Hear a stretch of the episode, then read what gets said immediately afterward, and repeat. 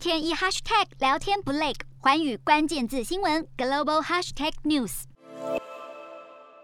略显憔悴的纳瓦尼站在律师身旁，法官宣读指控时，四十五岁的纳瓦尼看起来不为所动，自顾自低头翻阅法庭文件。纳瓦尼目前正在莫斯科东方一处拘禁营地服两年半的刑期，因为他违反过往罪行的假释条件，如今他又被俄国法官判处大规模诈欺和藐视法庭有罪，判刑九年，罚款一百二十万卢布，大约新台币三十三万元。对此，纳瓦尼表示，罪行全是捏造的，为的是阻挠他的政治雄心，并痛批俄国总统普丁害害怕面对事实。纳瓦尼入狱之前，一直带头反对俄罗斯执政党，领导俄国境内最大规模的反普丁示威抗议。二零二零年搭机时，还曾被下毒，险些送命，被送往德国治疗。去年康复后，又返回俄国，立刻被当局逮捕。而他的处境也引发西方国家对俄罗斯实施制裁。而随着俄军入侵乌克兰，西方国家也祭出前所未见的制裁措施。尽管战争爆发后，有许多俄罗斯民众上街抗议，表达反战诉求。不过，在俄罗斯的政治精英阶层却几乎没有反对普丁的声音。